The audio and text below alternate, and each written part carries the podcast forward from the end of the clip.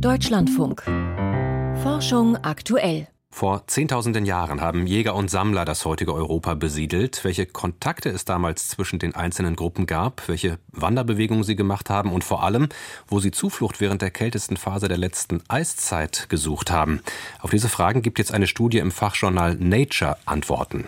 Ein großes Forschungsteam hat dafür alte DNA hunderter Individuen untersucht, aus Knochen, die zum Beispiel in Höhlen gefunden wurden. Diese Menschen haben im Zeitraum zwischen 35.000 und 5.000 Jahren vor heute gelebt, von der Iberischen Halbinsel bis weit nach Osteuropa. Vor der Sendung habe ich mit einem der Autoren gesprochen, Professor Johannes Krause, Archäogenetiker am Max-Planck-Institut für evolutionäre Anthropologie in Leipzig. Und ich habe ihn zuerst gefragt, welche Rückschlüsse die Daten auch darauf geben, wie die Menschen damals ausgesehen haben. Also unsere genetischen Untersuchungen lassen uns zumindest ein paar Informationen über den Phänotyp, das Aussehen dieser Menschen erkennen. Also wir können zum Beispiel sagen, dass die Jäger und Sammler, die im Westen von Europa gelebt haben, zwischen 14.500 und dann ungefähr 8.000 vor heute, dass die dunkle Haut hatten, die wir tatsächlich genetisch zumindest nicht unterscheiden konnten von Menschen südlich der Sahara, aber helle Augen, also blaue oder grüne Augen. Und die Jäger und Sammler, die in Osteuropa in dieser Zeit gelebt haben, also vor ungefähr 10.000 Jahren, die hatten schon einige der Gene, die für helle Haut sorgen bei heutigen Europäern, hatten aber dunkle Augen. Und vermischen tun sich diese quasi phänotypisch auch unterschiedlichen Jäger- und Sammlerpopulationen erst beginnend vor ungefähr 8000 Jahren. Diese Studie, die liefert ja eine ganze Reihe neuer Einblicke in die genetische Abstammungsgeschichte und die Wanderungsbewegungen unserer Vorfahren in der letzten Eiszeit. Was hat Sie dabei am meisten überrascht? Eine der größten Überraschungen war es tatsächlich, dass in Südeuropa die Menschen in der kältesten Zeit der letzten Eiszeit, also im sogenannten letzten glazialen Maximum vor ungefähr 25.000 Jahren, ausgestorben sind. Das heißt, wir sehen dort, dass die Menschen, die vor mehr als 25.000 Jahren leben, andere sind als die, die nach dieser Zeit vor ungefähr 20.000 Jahren dort leben. Das heißt, die Menschen haben die Eiszeit in dieser Region Europas nicht überlebt. Das ist anders auf der Iberischen Halbinsel, dort haben sie überlebt und scheinbar auch auf dem Balkan. Das heißt, es wurde sehr kalt und nur die Iberische Halbinsel und der Balkan waren ein sogenanntes Refugium, in dem die Menschen die letzte Eiszeit überlebt haben. Welche Erklärungsansätze haben Sie dafür, dass eben da bestimmte Regionen als Klimarefugien getaugt haben, aber so etwas wie die italienische Halbinsel, die ja bislang zumindest auch als Klimarefugium in der Vorstellung mitgedacht wurde, offenbar nicht von den Menschen in der Form besiedelt werden konnte?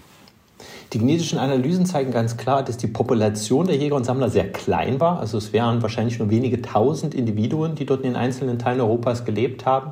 Die italienische Halbinsel war komplett abgeschnitten durch die Vergletscherung im Norden auf den Alpen und dann natürlich auch im Osten äh, auf dem Balkan. Das heißt, es war eine, eine Art Sackgasse und vielleicht war die Population zu klein, um in dieser kältesten Zeit dauerhaft zu überleben. Das heißt, die Überlebensbedingungen dort waren einfach nicht so gut wie zum Beispiel in anderen Teilen Europas und die Region war vielleicht zu klein beziehungsweise die Population abgeschnitten und dementsprechend war das keine gute Region ähm, für das Überleben im Vergleich zum Beispiel dann zum äh, Westen Europas oder zum Südosten Europas. Wann und von welchen Menschen wurde diese Region, also die italienische Halbinsel, dann äh, nach diesem Kältemaximum wieder besiedelt? Nach ungefähr 20.000 vor heute kamen Menschen aus der Balkanregion wahrscheinlich. Wir können gar nicht genau sagen, woher sie kommen, aber sie haben dann eine genetische Verbindung zum Nahen Osten und zu Anatolien. Insofern vermuten wir, dass es aus Südosteuropa kam. Wird äh, Italien dann wieder besiedelt. Und vor 14.500 Jahren breitet sich diese Gruppe, die dann quasi in Italien sitzt oder im heutigen Italien, nach Westen bis nach Zentraleuropa und auch nach Südwesteuropa aus und verdrängt interessanterweise die dann dort ansässigen Jäger und Sammler. Das heißt, diese neuen Italiener, wenn man das so will, sind dann sehr erfolgreich und verdrängen in fast ganz Europa die zuvor lebenden Jäger und Sammler. Das heißt, auch ein spannender Befund hier, Jäger und Sammler verdrängen andere Jäger und Sammler. Wahrscheinlich waren sie besser angepasst an die zu dieser Zeit sich verändernden klimatischen Bedingungen. Nämlich vor 14.500 Jahren endet die Eiszeit erstmals, wird sehr warm und mit der Wärme breiten sich wahrscheinlich Wälder aus und wahrscheinlich waren diese Menschen besser an das Ökosystem angepasst als die Jäger und Sammler, die zuvor in der Eiszeit in der Mammutsteppe gewohnt haben. Das berührt jetzt meine nächste Frage. Äh, Kältephasen haben also ganz offenbar die Wanderung der Menschen damals bestimmt. Sie haben jetzt gesagt, dass auch dann andere Umweltveränderungen wie eine zunehmende Bewaldung da eine Rolle gespielt haben könnten.